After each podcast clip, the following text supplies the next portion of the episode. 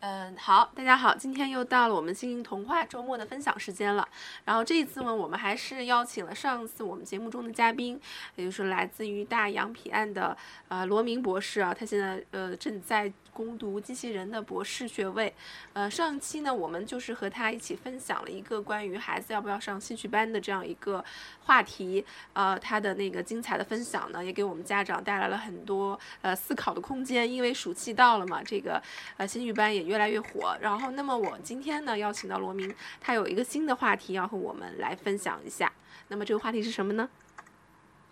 呃，大家好，嗯，我这个话题应该是就是在我这，我已经在美国待了五年了，然后也接触不少小孩儿，然后身边有中国学生跟美国学生，我会呃讲一下，就是这中美学生的教育整个体系的差距会带来什么不同的啊、表现。然后我首先首先说的话，这个今天这个话题可能我说的有些家长可能不太理解，但是我觉得依我来看，就是中国的教育目前正往欧美教育这方面靠。就是你现在孩子还很小，有可能会在你孩子上高中、上初中的时候，也会跟像欧美教育非常的啊、体系非常的相似。所以我现在就再说一下，然后让大家有一个了解。嗯，对，因为现在其实就是大家对于中国教育体制里面的一些，就是说弊病，大家都有目共睹嘛。然后很多人都想嗯啊，把孩子尽尽早的送出去，所以现在有很多这样低年龄段的小留学生哈。但是我觉得这个文化是这个教育的基础，所以说像来分享一下，呃，两种国度教育体制下成长出来的这个学生，他们究竟有什么样的区别？然后，因为我之前和罗明交流，他说他带过一些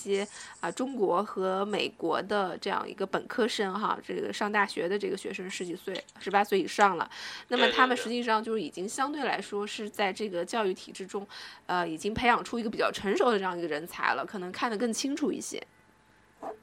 对，行，那我们就开始吧。嗯，好的，你来分享啊一下。，是嗯，那我就是先说那个例子吧。上次给你发那个例子，啊，好啊，那个人，嗯，就上次给你发那个老那个那个特别牛的那个，对对对对对，那个我回头会和在微信里，就是我们的公众号里呢，和大家分享一个啊这样的牛人哈。这个人，嗯，他给我发来他的介绍以后呢，我觉得就是，呃，确实是，呃，就是呃和我们这个想象中的这个叫做什么艺术，就是这个科学家是完全不同的一个概念，嗯，因为他其实是把这个，呃，科学变成了一个艺术，对不对？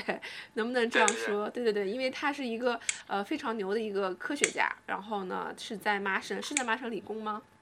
对对对对对，麻省对好行，对对对对对，对是是在麻省，然后呃对对。对然后然后他、嗯他名字叫 Eric d e m a n 然后是其实看简历的话，你也知道大概就是十四岁之前没有上过学，都是他爸爸是一个做玻璃做的非常好的一个，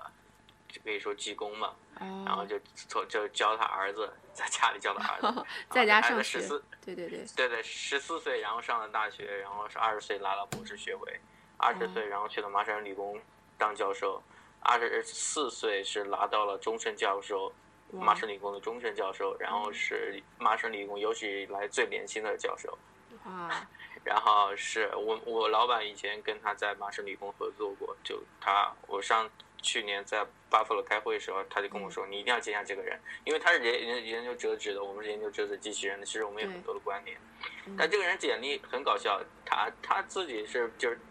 是一个艺术家，也是一个数学家，也是个计算机科学家。嗯。他就是如果说科研上，他说他是折纸的理论发明者，而且你可以看到很多书的话，其实可以锻炼你的逻辑思维，就告诉你这个折到底是怎么折的，不是孩子发散。你可以看到他会有具体的数学的思维，告诉你这是怎么折。然后第二个的话，他是我们可以说叫上帝之书的发明者，是二十，就说其实明白就是你魔方弄得怎么乱，其实二十步之内你可以把它还原，这是他证明出来的。好厉害，嗯然后，然后他跟他爸爸做了玻璃，做了折纸。他爸爸是一个手工艺，就是特别厉害的人，然后放到了纽约艺术馆国家展览馆展出。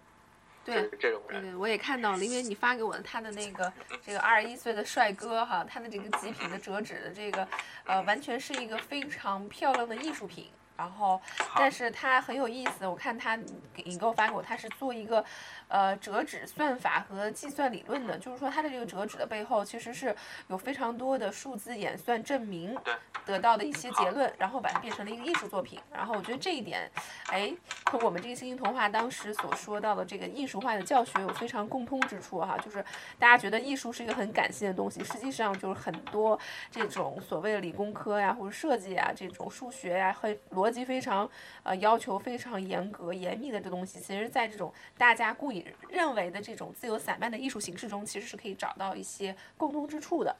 对吧？嗯，对。好，我现在说正题了。嗯，我跟他聊了一个多小时，这个人非常好，但是你要知道一个问题是吗？他不会十位以上数字的加法、减法、乘法、除法。天哪，我简直很难想象，就是说一个做出这么多精美作品和数学演论，就是推演的这样一个论题的这样一个研究科学的人，竟然不会这么简单的 数字运算，啊。好，我告诉你为什么？因为真正你们大家觉得就是，哎呀，我孩子上幼儿园了，我可以用手指数数了，啊，我可以十位上加法，其实这也不叫数学，这叫算术。嗯。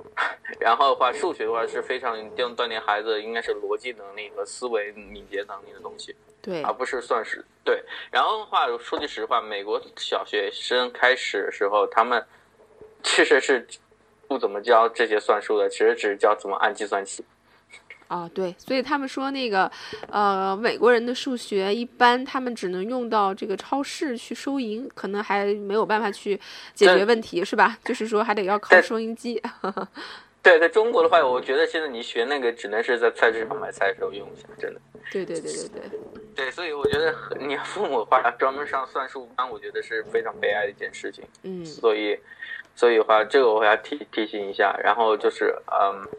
对啊，如果呃你还不如，我觉得中国教育，我不知道高考现在用不用计算机，但是我觉得话，我们原来小时候用大量时间花在算，就是运用在算术上，我觉得真的是浪费时间，所以父母话要注意一下。嗯，对对，但是对的，就是前一段时间有那个叫语言的那个。啊不，就那中国最强大脑的有一个，好像是我不是讽刺，就是那个老谭学者，老谭的，然后就算很就是很多数乘乘起来能手算清楚得到结果。你你知道吗？我那个这我特别巧，我采访的就是那个人。就是你说的那个超级大脑，应该是第三期，因为我当时采访的是，啊，这个超级大脑库的这样一个，呃，他的这个上海是上海同济大学超级大脑基因库里面的一个留美的博士，然后他当时是呃专门给我介绍了这个脑瘫少年，应该叫姓叫周什么，我给忘了哈，但是他当时给我介绍的就是，啊，这个人是什么科学没有办法去解释啊什么什么的，然后但是我觉得就是他其实是大脑构造应该会有一些问题。对。而且我觉得没什么意义啊，你就 就是我觉得给大家一个误导，你就算多少数，就是是有什么意义在实际生活当中？我觉得指着这个噱头，然后这是一个例子，还有一个例子是是我叔叔告诉我的，嗯，就是中国的留学生有一个啊，应该是他当时在明尼苏达的时候，数学系的时候有一个，嗯，就是国际奥林匹克数学竞赛的冠军，嗯。金牌得主，然后去做科研，就做到那个老师学生，那老师很高兴，觉得这孩子素质很好，然后给个给了一个命题，嗯，给个题目，然后这个学生一看就跟他老师说啊，这题我不会做，然后那个老你知道老那对你跟老师怎么说嘛？老师说不会做就对了，这是做科研，如果你会做的话，我也知道怎么做的话，我会让我高中的女儿来做，为什么找你来做？对，说的好直接，确实是这样哈，嗯，对啊，这就是中国美国教育的差距，可以解释到这儿，嗯，对，对对对，中中国的话，可能就是给你一本书啊，我教你怎么弄，然后你只要把这个你知道这本书的东东西，然后吸收过来，然后你，然后你再写考卷，你就得高分什么的，嗯，就是被限制住，但美国不是，美国的话就是可能我不会告诉你，什么都不告诉你，让你自己去找，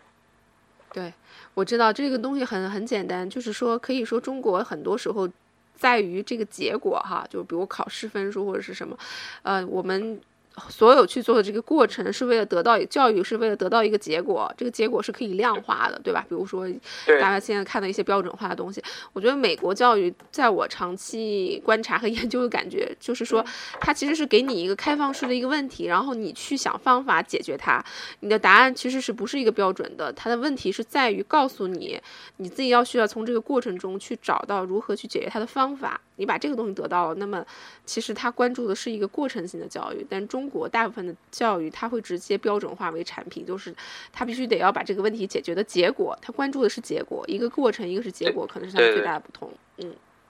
对，比如我现在做科研，可能百分大部分问题我也从来没遇见过新的领域、新的什么，其实这都是靠自学或者找到合适的人去帮你，而不是就是你自己闭门造车能做出来的，所以。就是，这是，确确这这这就是为什么中国科中国科技大的少年班的时候，到后来很难就是有所成就。问题就在这儿。对啊，中国大学少年班现在可能就是，啊，我们之前有一个我看过一个媒体的调查，好多去龙泉寺当高僧了。对，那是，对啊，这是他没法生存，真的，这个他们这体制，对，这这个就是。我所说的，然后现在推导到，现在就推到，这是因果关系啊，就推到为什么美国小孩教育怎么样了？我跟我以前在路易斯安那时候，我跟我弟弟他们住了一年，嗯，然后的话我说过，他们小学时候是两点时候放学，然后去课外活动，嗯，但是呢，他们作业还行，不是特别多，也有作业，但但他们是每个月每个星每个学期都有我们叫科学啊。科学就是做一个科学小实验，你自己做，对自己做。然后呢，然后的话就是做一个，就是我看了一下非常实用的小实验。像我弟弟好像是做什么那个小电机的控制什么的，然后就是你得自己做，做完之后呢，你自己有个就是我们叫 poster，这个墙。那个强强报一样的画样的，然后你得就一个大的白板子，然后你贴上不同的东西，然后你学习节目过后，你就就摆在那儿，然后穿上西装，然后去那演讲，然后过往人这样子。其实美国孩子，其实到本科时候发现，就是美国每个孩子都是能说会道啊，对对对对对对对，就是在上面在上面。对，特别他们特别重关注于这个这个表达哈。原来我，啊了解过，就是现在当然天津也有了一个叫 Toastmaster 的一个俱乐部。然后大家可能觉得哦，我们现在这个俱乐部是不是学英语？他们就是在教如何去在一个演讲的这个就场合，然后表达你的想法，然后让别人觉得他非常的有吸引力。然后是，其实他们这个东西就是从美国那边开始起源的，然后做出来这样一个俱乐部，所以我觉得他们全民都会有这样一个观念，就是说我要让别人听到我的声音，然后我要表达我自己最真实的想法，就这一点我觉得特别的重要。你你做实验可能也是这个原因。对对对，但是有有问题，中国家长有点急功近利啊，就是华人家长也这样。我听了我弟弟一个例子，他们比赛时候，对吧？进放进进进去的人基本是华人跟印度人，确实是。但是呢，华人家长你知道吗？看背后其实都是华人教授，其实都是帮孩子做，不是引导孩子做。嗯嗯。然后，这个在中国也很正常，就是幼儿园的那个手工作品哈。然后你就发现哦，做的都好漂亮，因为都是爸爸妈妈给做的。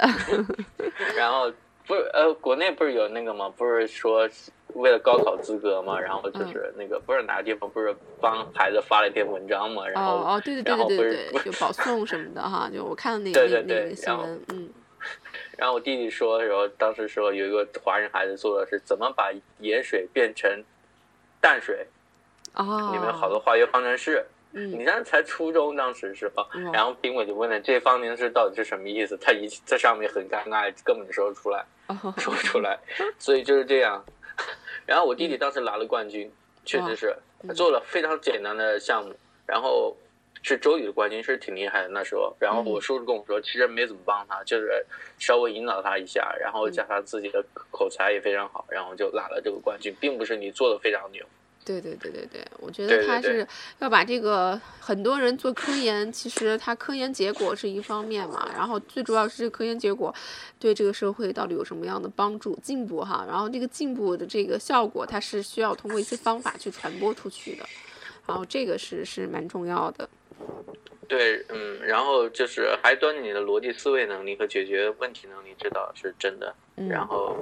对，对于美国学生来说，就是我们每年都会介绍很多高中生过来实习啊，其实挺好的。如果孩子初中、高中能接受这种科研场所的这种就是熏陶的话，能做些小实验，我觉得对人生挺好的，对，对以后将来有挺好的帮助。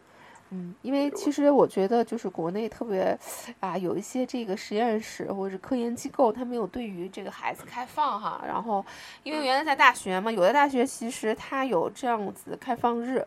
然后它的实验室其实是可以对孩子开放的，然后你可以去了解一些，啊，很简单的一些小实验到底是怎么做出来的。我觉得这个是特别好的一个去体验和观察的一个机会哈。然后，对，就是生活无处不科学嘛。然后其实这样的话是比较好的一个，让孩子从小有一种科学或科研精神的这样一个呃方法。嗯嗯，对对对。然后的话还有问题，现在家长的中美孩子都面对的就是。孩子老玩游戏，玩 iPad、哎，对对对对，是的。这个 我要指一下，现在为什么美国大学一样，女生特别多，男孩特别少，就是因为 因为中国大学可能是也一样，孩子可能四三四岁孩子玩玩那个我那个小妹妹玩 iPad 四，可能现在是。马上上小学，iPad 玩的溜得很嗯，然后对对对，现在好多就是小孩儿，就经常家长会特别高兴的、自豪的跟别人说说啊，这个游戏我我都玩不过，我们家孩子能玩多少关儿这样子。对我有个表弟，他今年高考嘛，应该考还不错的时候，然后然后我是顺应美国教育，我就跟他说了，他也是沉迷游戏，我说，我就跟他来了之后走的时候，我跟他说一句，你咱既然这么喜欢玩游戏，你为什么不自己去编个游戏？编个你自己属于你自己的游戏，然后你编好的话，你自己还挣很多钱。然后他真听了我的话，然后从高高中开始就开自学编程，哇，就是编那个 A P P，就是那种其实挺简单的。然后他他现在确定他自己的道路。其实每个孩子都这样，每个孩子就是喜欢自己的事。可能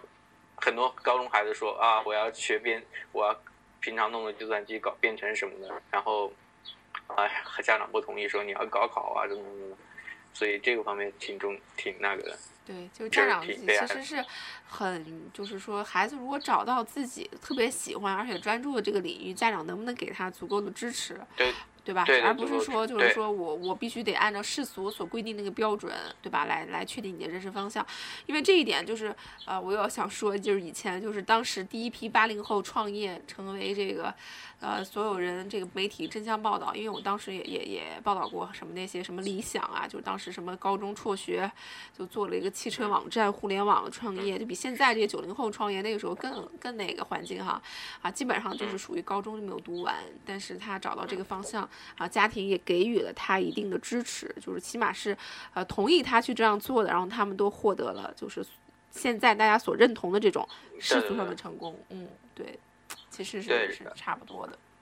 对对，然后是如果回到我们本科的例子，是更突出了。嗯。等本科培养，我们是机器人工程学院，这本科培养例子跟跟国内本科完全不一样。哦。我们机器人工程学院，我跟你讲为什么？嗯。好，我们学生进来了，然后就是。每个学期请做一个机器人，就是从开始的这是捡球机器人，然后擦黑板机器人各方面。啊，好像那个超能陆战队前面那个每个人做机器人去打仗。每个学期，然后然后的话，他跟他的那个，他不学化学，不学物理，我这是指工科啊。嗯嗯。当然没有没有思想认知了这一科，很很变态的科目。对，然后就是完全。开始就是从开始动手，我感觉有点像技工学，有点像技工学校，嗯，有点那个意思。然后的话，就是他不是个人做的，挺好的，就是你团队协作，就一组一组三四个人，四个人，每个人负责，有的负责设计啊，有的负责编程啊，就是每个都规划好。然后就是从这一组的话，其实就是从大一到本科毕业设计，其实都是，呃，就是办就是这一组就是这一组，然后四年都一块合作。然后就是他们下来做了很多机器人，其实所有的就是所有的技术他们基本都会了，然后都最后跟国内本科完全不一样，他们能找到非常好的工作，啊，基本上都能公司抢着要，而且年薪也挺多，六万多美金嘛，对本本科生来说不错了，不错了。然后，但是我要讲的时候，他们非常辛苦，嗯，经常在实验室熬夜，哦，美国美国，嗯，对对，嗯。你在中国的话，我们当时经历的时候都知道，大家男生宿舍打 DOTA，然后女生我都不说了，就是天天闲来无事的感觉。对对对，然后然后高最后找不到工作，这毕业过后，当时我们就是很愁啊，现在。对，现在更愁了。嗯，你比比你毕业那那些年，现在已经啊，政府这个国家 开始大力的扶持创业。为什么创业？因为 你不创业 找不到工作，只有给自己找工作。对对对，嗯，对，其实我觉得按目前来讲的话，我还是建议孩子如果有能力的话，把孩子送出来读本科。如果中国教育本科还是那样的话，嗯，就不管哪个好好学校，学学校再好，它的体制会再那样，就不是特就不行。所以我觉得就是。从当然了，前提是你孩子真的，你不用担心。如果是真上了本科的话，课程任务特别重，你孩子没有时间干别的事。嗯，对，就就是不会让你歇着。你光是光是要应付你的课业，可能就需要很多的精力。因为我觉得这个动手这个东西真的是是需要去训练和就锻炼出来的。你不可能就像什么。表述呀，这个演讲其实是是好像可以，就是说，你通过一些这个技巧，但是你动手真的是从实验中失败，然后再找到这个经验教训哈，一路这样子，才可能成功。对的，嗯。还有还有话就是美国的孩子，我发现有个好处是，他们就是美国的这些网站啊，这些东西，它的就是指导能力特别强，写的就是你想想成为黑客，他什么东西都给你写的非常清楚，跟国内完全不一样，这是我看到的地方。是，就是我前孩子应该也学一点外语，如果感兴趣的话，可以浏览国外网站。然后去，我就经常浏览国外网站，因为我的其实英语挺烂的哈，但是我觉得在这个过程中间确实学习到很多东西，啊，就首先我的电脑是肯定是翻墙的，手机也是可以翻墙的，然后你就能。找到很多你想要的东西啊，一些数据库啊，然后其实啊活活用一些数字资源，然后不要以为这个电脑就是洪水猛兽，互联网就一定是啊，就是说什么聊天呀，什么打散他的注意力，就是你利用好这些新的科技，其实不是说。啊，不要让孩子接触什么电子产品，而是说你要把电子产品变成你，你能够能够利用出来的这些工具，学习的工具，那就 OK，对吧？嗯，对，就是回到算术问题上呢，你既然计算器能算的话，你为什么还孩子逼着算更高位数加减法、乘除法？这也没有意义。确实是，可以把精力放在别的份上，不要跟别的孩子比。我觉得以后中考，我不知道中考是不是有。数学考数学用计算器什么的，如果有这样的话，你何必让孩子学那些东西？对，什么珠心算啊？我觉得那个珠心算呀，什么这种，已经是被时代所就是淘汰了的一种技能哈。然后不要就完全是家长为了面子说我们家孩子啊这个心算能力超强，随便他一个数他就能算出来。可是我心想，你说你这种能力和这个超级计算机来比较，算什么呀？对，然后就是多多多锻炼孩子的逻辑思维能力，不光就是比如像你们画画什么的，孩子那个思维开放是挺重要，但是我觉得整个的逻辑思维能力也需要非常的啊，也也需要加强。对对对对，其实我觉得这个，呃，回到原来就是想的这个新兴童话，它所的这个所谓的这个体系或理论，它的这个东西，为什么我觉得它其实就是说是一种艺术化的这种思维方式的一个培育。然后其实科学它的本身其实和艺术是有一定的相关的啊，就是最简单的一些道理。你看很多科学家，他们的音乐爱好一定是艺术，比如爱因斯坦，他的小提琴弹的是非常好的。然后还有我看过很多这种大师传记啊，他们都。有一项非常和艺术相关，或者他非常欣赏的一个艺术性的这个东西，他为什么呢？因为他这种艺术的思维，有的时候其实是和这种所谓的逻辑性的这种看起来很理性的东西，它有一定的共通之处。也就是说，其实那种就是呃，大家都觉得像搞工科的人肯定没有情生活情趣，但是我觉得罗明同学就很有生活情趣。好吧，有人说我情商很低啊。不是，我觉得首先你还爱运动啊，然后又这么能说，对不对？所以和大家想象出来的其实是不一样的。然后我觉得这个，呃，如何就是实际上就是用艺术化的这种方式来去接受，因为它毕竟是要去动手的嘛，然后训练这个动手的能力嘛，嗯。而且有些逻辑其实在这个一些绘画流派中其实是有的啊，就是，呃，我就呃有一种叫点数。点数法绘画，然后它的那个，呃，完全就是拿这种点来组成的。其实和数学里面就是说到这个一零一零这种计算机的这种点的这种运算的这种逻辑，其实有的时候也有一定的关联。嗯嗯，对，然后如果再碰到那上次家长发那种奇怪的数学问题，我觉得直接略过，没有任何意义。对我我我觉得看完一眼，我的大脑就崩溃了。我在想，如果这样的话，以我的智商，连孩子一年级都指导不了，我干脆不用管了，他该怎么样就怎么样吧。对啊，我我我上次不知道什么时候，我回去最怕时候就是有人家长找我，就是朋友家长说说你能帮我孩子辅导一下数学吗？初中的。高中的数学吗？物理吗？说你是海归来了博士，应该很厉害。我一般都很很拒绝这些东西，因为我也我也不会，说实话，很多东西。对对对对，所以因为它那个其实是和那个呃，大家可能今后真的要用到的东西是脱节的。我现在在想啊，我以前物理好差呀，什么这个力学里面分散的什么电子啊，什么我到现在都搞不清楚。后来我发现它跟我的生活真的没有什么太多关系。对对对，是不是？其实我在搞科研科研的时候，大部分学的东西其实都没什么用，但是你真的要用的时候，你大概知道你怎么回事，然后你上网查一下，或者问一下相相关的人，其实都能获得。其实最终最终的，我刚才说的其实是锻炼孩子自己能